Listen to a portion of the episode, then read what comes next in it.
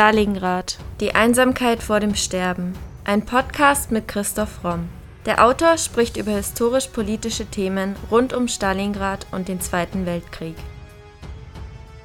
Thema der heutigen Folge: Marie-Louise Fleißer. Leben zwischen Freiheit und Untergang.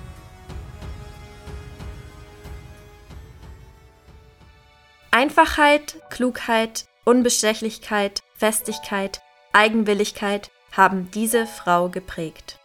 Marie-Louise Fleißer hatte, wie große Teile ihrer Generation, ein chaotisches Leben, in einer chaotischen Zeit geführt. Nicht ohne aufblitzende Glücksmomente und nicht gänzlich ohne äußeren Erfolg.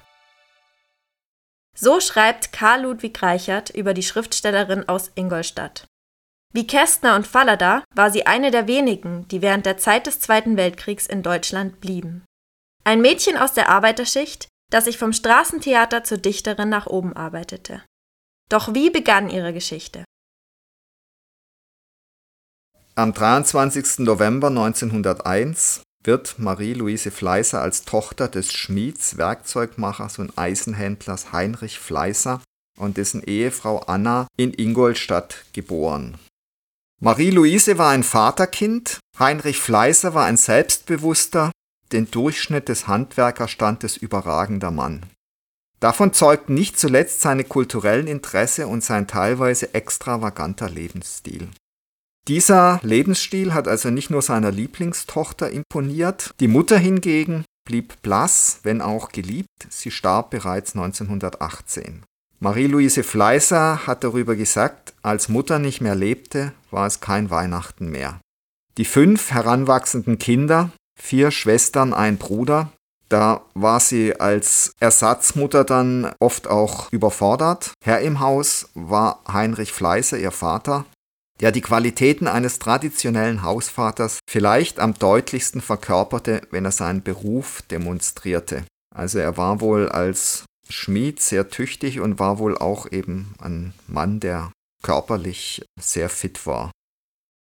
Marie-Louise entdeckt ihr Talent bereits beim Puppentheater als Kind auf der Straße. Sie spielt Märchen vor aus dem Stegreif und dafür verlangt sie einen Pfennig Eintritt von den Kindern in der Kupferstraße. Und Sie hat dann immer so viele Kinder in den Vorstellungen, dass sie sie kaum auf den Stühlen unterbringen kann. Also sie hat da schon früh Erfolg. 1907 tritt sie in die Volksschule ein und 1909 in die Töchterschule des Klosters St. Johann im Gnadental. 1914 wechselt sie dann nach Regensburg ins Internat des Mädchengymnasiums der englischen Fräulein und der Vater ist da auch dafür, der fördert sie und regelt diesen Wechsel. 1914 bricht natürlich dann auch der Erste Weltkrieg aus und ein Teil des Gebäudes wird zum Lazarett. Die Nonnen achten streng darauf, dass die Schülerinnen keinen Kontakt haben mit den verletzten Soldaten, die dort einquartiert werden. Und es herrschen strenge Sitten. Angeblich wird ein Mädchen relegiert, weil es einer Mitschülerin den Inhalt der Novelle Der Marquise von O von Heinrich von Kleist erzählt hatte. Kleist begleitet Marie-Louise Fleißer eigentlich ihr ganzes Leben lang. Sie bewundert diesen Dichter und ist auch immer wieder von ihm inspiriert. 1917 liest sie heimlich während der Schule noch Strindberg damals ein ganz moderner und provokanter Schriftsteller und sie ließ die Expressionisten, unter anderem auch Georg Trakl. 1918 feiert sie ihren 17. Geburtstag und kurz darauf stirbt dann ihre Mutter bereits mit 44 Jahren an Lungenentzündung. Im Folgejahr schließt Fleißer ihr Abitur erfolgreich ab. Sie immatrikuliert sich an der Ludwig-Maximilians-Universität in München, allerdings unter dem Namen Aloysia Fleißer. Sie studiert an der Philosophischen Fakultät Theaterwissenschaften bei Arthur Kutscher, der ein Sprachwissenschaftler ist. Dort lernt sie dann auch den acht Jahre älteren Alexander Weiker, genannt Jappes, kennen, ein Luxemburger Student, Weltenbummler und Schriftsteller. Er wird Marie-Louise Fleißers erster Freund.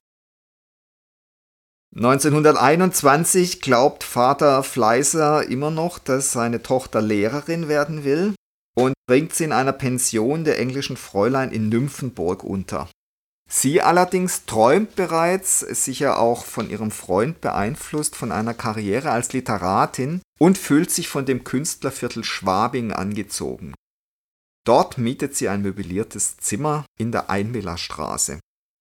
Der Verlag Georg Müller veröffentlicht Alexander Weikers ersten Roman unter dem Titel Fetzen aus der abenteuerlichen Chronika eines Überflüssigen.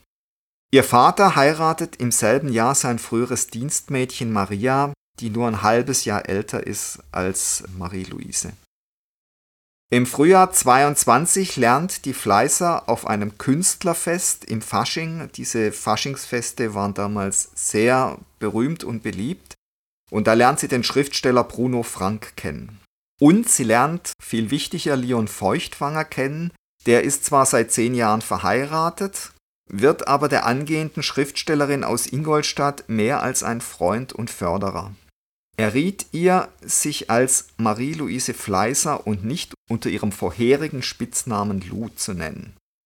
Und zudem fordert er sie auf, ihm ihre Gedichte zu zeigen und er kritisiert die angeblich so stark, dass Fleißer alle ihre vorherigen Werke ins Feuer wirft.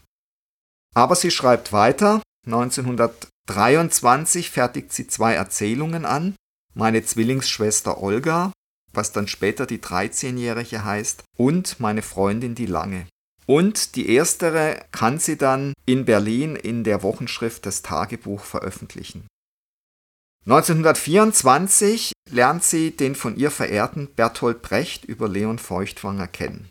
Und unter dem Eindruck all dieser Menschen bricht sie dann das Studium im Sommersemester ab und kehrt 24 erstmal nach Ingolstadt zurück. Dort schreibt sie eine Erzählung Abenteuer aus dem englischen Garten. Und 1926 hat sie dann ihr erstes Stück fertig, Fegefeuer in Ingolstadt.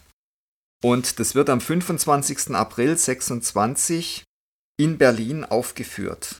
Die Kritiker bemängeln strukturelle Unzulänglichkeiten. Es fehle an Handlungsdynamik, aber der einflussreiche Kritiker Alfred Kerr lobt die Begabung der jungen Dramatikerin im Berliner Tageblatt, stellt aber die Frage, ob sie das Stück nicht in Wirklichkeit mit Bertolt Brecht zusammengeschrieben habe. Durch Kerrs Kritik und den Titel des Stücks wird der Name Marie-Louise Fleißer fortan immer mit Brecht und Ingolstadt assoziiert. Sie steht also im Schatten des damals schon sehr berühmten Bertolt Brecht. Und über Brecht lernt sie dann auch die Schauspielerin Helene Weigel kennen, der sie sich anfreundet. In dieser Zeit könnte sie eine Affäre mit Bertolt Brecht gehabt haben, das ist allerdings nicht ganz sicher. Brecht lässt sich auf jeden Fall in dieser Zeit von seiner Ehefrau Marianne scheiden. Sie sagt über Brecht, der Mann sei eine Potenz gewesen und er habe sie sofort, so wörtlich, gebrochen. 1927 freundet sich Fleißer mit dem Schauspieler und Schriftsteller Hannes Küpper an, welcher ihr Stück Pioniere ein Jahr später auf die Bühne bringen wird. Im selben Jahr fährt sie mit Bepp Heindl, einem Sportschwimmer und Jugendfreund Marie-Louise Fleißers, an den Wörthersee und beendet dort die Pioniere. 1928 kehrt sie dann in ihre Heimatstadt Ingolstadt zurück und verlobt sich dort mit Bepp Heindl. Am 25. März desselben Jahres findet dann die Uraufführung der Pioniere an der Komödie Dresden durch Renato Mordo statt. In den Pionieren geht es um das junge Dienstmädchen Bertha. Ihr steigt zwar der 17-jährige Fabian Unertel nach, der Sohn der Familie, bei der sie angestellt ist, aber sie zieht ihm Korl Lettner vor, einen der Pioniere aus Küstrin, die nach Ingolstadt gekommen sind, um eine Brücke zu bauen. Call, der nur an sexuellen Kontakten interessiert ist, warnt sie, wer ihn liebe, müsse leiden. Kurz vor Fertigstellung der Brücke lässt Bertha sich dann von Kohl deflorieren. Danach klagt sie, wir haben was ausgelassen, was wichtig ist. Die Liebe haben wir ausgelassen. Als sie erfährt, dass Call auch noch andere Frauen hat und Vater ist, begreift sie, dass dieser ihre Gefühle nie erwidern wird. Das Stück wird schon nach wenigen Vorstellungen abgesetzt Fleißer verfasst aber im selben Jahr noch zwei Erzählungen: Ein Pfund Orangen und Die Ziege In dem Stück Die Pioniere problematisiert sie durchaus auch ihr eigenes Leben und auch ihre Beziehung zu Männern. Also wir werden noch sehen, dass sie immer wieder angezogen ist von Männern, die sie durchaus auch optisch erstmal faszinieren, dass es aber eigentlich durchweg Männer sind, die sie ins Unglück ziehen und die sie daran hindern, ihre künstlerische Karriere mit ganzer Energie zu verfolgen. Nachdem die Pioniere zunächst kein Erfolg sind, bringt Brecht das Stück 29 im Schiffbauerdamm in Berlin auf die Bühne was er der Fleißer allerdings nicht sagt, ist, dass er damit einen Skandal provozieren will und das gelingt ihm auch voll und ganz. Die Fleißer wird jetzt zwar berühmt, aber sie wird gleichzeitig von Militaristen angefeindet, von den Konservativen im dicksten sexuellen Ur- und Affenwald verortet und in ihrer Heimatstadt Ingolstadt als Nestbeschmutzerin verfemt. Also Brecht verhilft ihr zwar zu einem Erfolg, aber dieser Erfolg ist durchaus zweischneidig für sie. Und wichtig ist, er hat ihr Vertrauen auch missbraucht, er hat ihr vorher nicht gesagt, was er mit dem Stück vorhat. Ihr Vater erteilt der Fleißer wegen dieser ganzen Querelen Hausverbot. Und es kommt auch noch zur Auflösung der Verlobung mit Heindl, der ja auch in Ingolstadt verortet ist. Die Pioniere waren auf der einen Seite ein Erfolgsstück, es gab über 40 Aufführungen, die Fleißer war nun jemand, aber sie hat sich gleichzeitig auch viele unerbittliche Feinde gemacht und sie ist von Brecht und diesem Vertrauensbruch auch sehr enttäuscht und deswegen bricht sie dann auch privat mit Brecht im April 29. Und sie geht noch weiter, sie verklagt den Ingolstädter Bürgermeister Friedrich Gruber wegen Beleidigung und kriegt am 14. Februar 31, also nach zwei Jahren in der Hauptverhandlung in Berlin Mitte dann auch Recht. Gruber wird zu einer Geldstrafe verurteilt. Darüber empört man sich allerdings in Ingolstadt aufs Neue. Beb Heindl allerdings hält zu hier und verteidigt sie wenn die Kameraden in seinem Schwimmverein über sie herziehen. Die Fleißer findet allerdings die Briefe, die Beb Heindl ihr nach Berlin schreibt, besitzergreifend. Und sie macht dann auch mit ihm Mitte Mai Schluss, trennt sich und dann reist sie nach Schweden und verlobt sich mit dem Journalisten und Schriftsteller Helmut Drons Tüchsen. Dieser stammt aus Westpreußen Trans Tüchsen ist stets unzufrieden mit seinen finanziellen Verhältnissen und ist zudem noch alkoholkrank. Also schlimmer, einen schlimmeren Mann hätte sie sich eigentlich nicht suchen können. Und Karl Ludwig Reichert schreibt über ihn, der Mann, den sie sich jetzt sucht, hieß Helmut Trans Tüchsen, war ein rechter Knallkopf und verkrachter Journalist, der eiskalt seine letzte Chance wahrnahm, im Betrieb Fuß zu fassen, indem er sich an eine Prominente hängte wie eine Zecke. Schon seit April 29 stieg er Marie-Louise Fleißer nach und wollte sie kennenlernen, weil sie in aller Leute Munde war. Vielleicht war es seine auffällige äußere Erscheinung, die Marie-Louise Fleißer beeindruckte. Leptosom, glatzköpfig, mit einem Haarwisch über der Stirn, gab er sich als selbstbewusster Exzentriker der die Tatsache, dass er nicht allzu viel im Hirn hatte, durch Äußerlichkeiten überspielte. Die Schickeria der wilden 20er Jahre nahm ihm das gerne ab.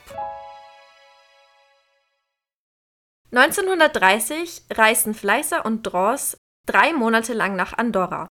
Sie schließt im selben Jahr einen Vertrag für ein Jahr mit dem Gustav Kiepenheuer Verlag. In dieser Zeit verfasst sie Die Mehlreisende Frieda Geier. Ein Jahr später wird die Geschichte als Roman veröffentlicht. In diesem Jahr zeigten Zeitungsredaktionen sich zwar weiterhin an Beiträgen von ihr interessiert, schickten die eingesandten Arbeiten aber meistens zurück, ohne sie zu veröffentlichen. In der Erwartung, von den Einkünften seiner Braut profitieren zu können, entwickelt sich Helmut Drost Tüchsen zu einem Zuhälter in Litteris. Je länger er auf einen weiteren Erfolg der Schriftstellerin warten musste, desto tyrannischer gebärdete er sich. Ja, die Sache spitzt sich dann immer weiter zu. Sie hat massive Geldsorgen 1932. Sie schreibt noch ein paar weitere Berichte für das Buch Andorranische Abenteuer, das im Herbst im Kiepenheuer Verlag erscheint. Im selben Jahr leidet Fleißer unter einer Nervenkrise und übt einen Selbstmordversuch aus, der aber missglückt. Im Herbst desselben Jahres kehrt sie nach Ingolstadt zurück.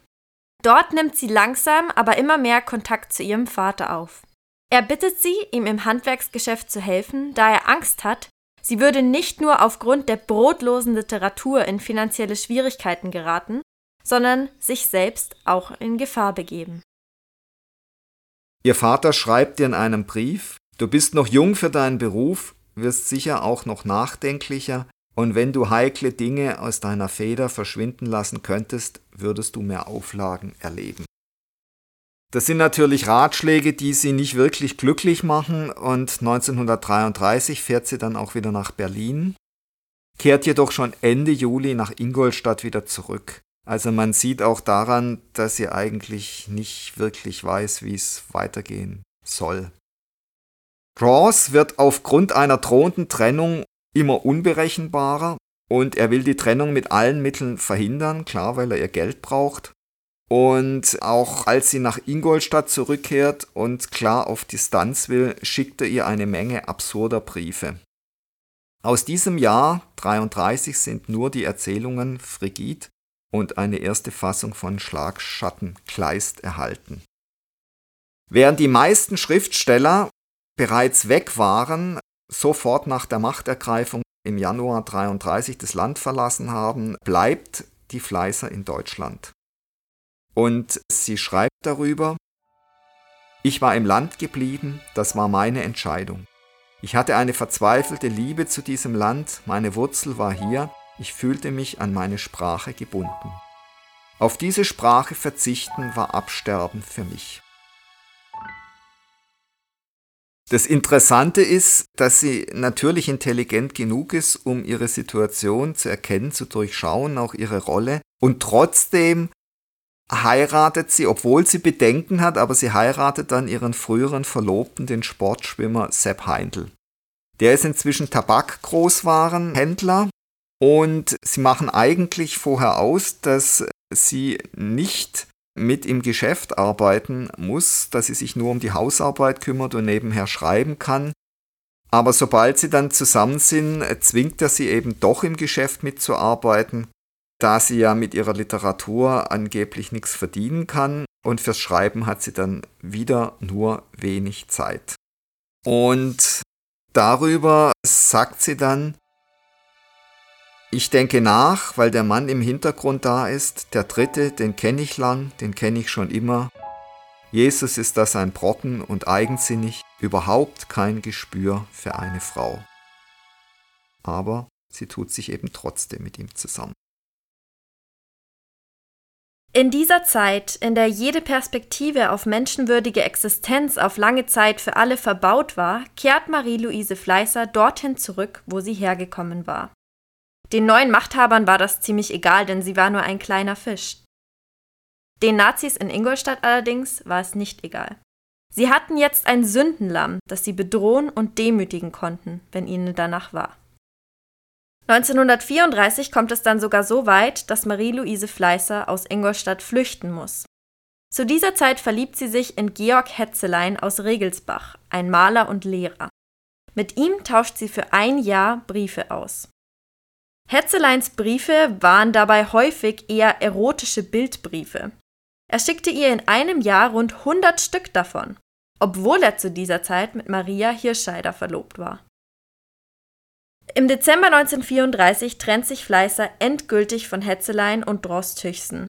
Hetzelein war ohnehin an nichts Ernstem interessiert und heiratet letztendlich auch seine langjährige Freundin und Verlobte Maria Hirscheider. Dross wirkt als Vermittler bei dem Verlag Kiepenheuer mit, welcher im Dezember 1934 Marie-Louise Fleißer mitteilte, dass eine Publikation ihres Romans nicht möglich sei. Daraufhin löst sie die Verlobung mit Dross Tüchsen. In ihrer Erzählung Walper verarbeitet Marie-Louise Fleißer die Geschehnisse dieser Zeit. Sie schreibt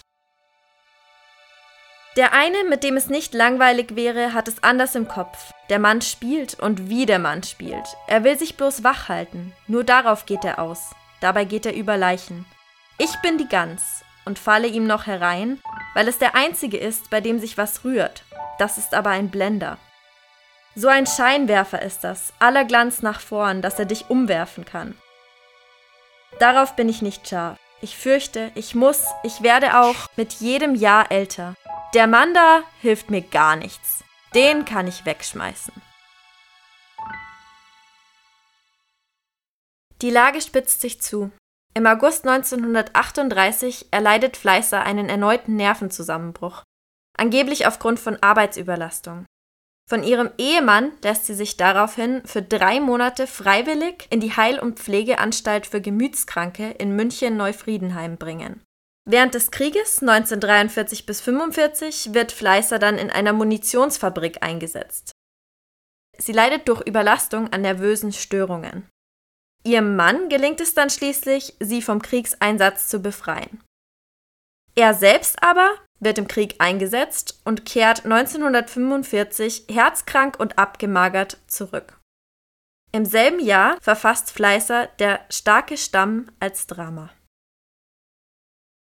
1950 trifft sie den Dramatiker Bertolt Brecht bei den Proben von Mutter Courage an den Münchner Kammerspielen wieder. Ihr Stück Der starke Stamm wird von Schweikart für die Kammerspiele aufgenommen. Rundfunk und Fernsehen werden auf die Fleißer aufmerksam.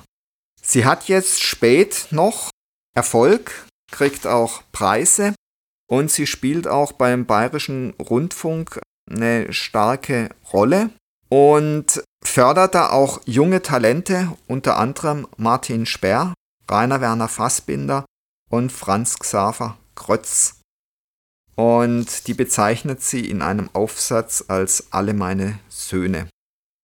Und es ist ganz interessant, dass eben auch Fassbinder da dabei ist, der mal über Frauen sagt, man kann Frauen gar nicht so viel leiden lassen, wie sie leiden wollen.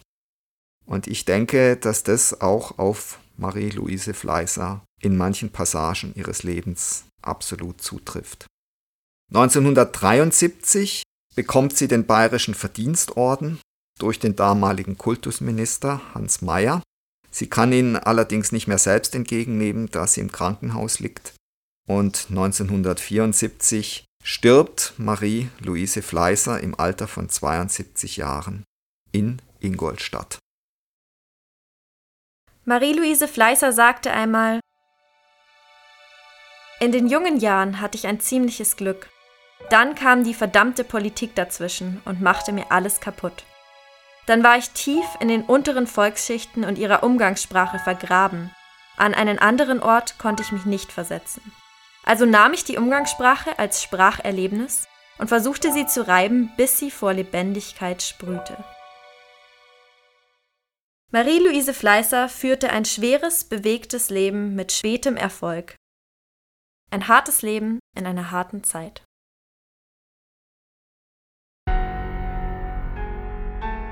Das war Folge 103 unseres Podcasts Stalingrad, die Einsamkeit vor dem Sterben.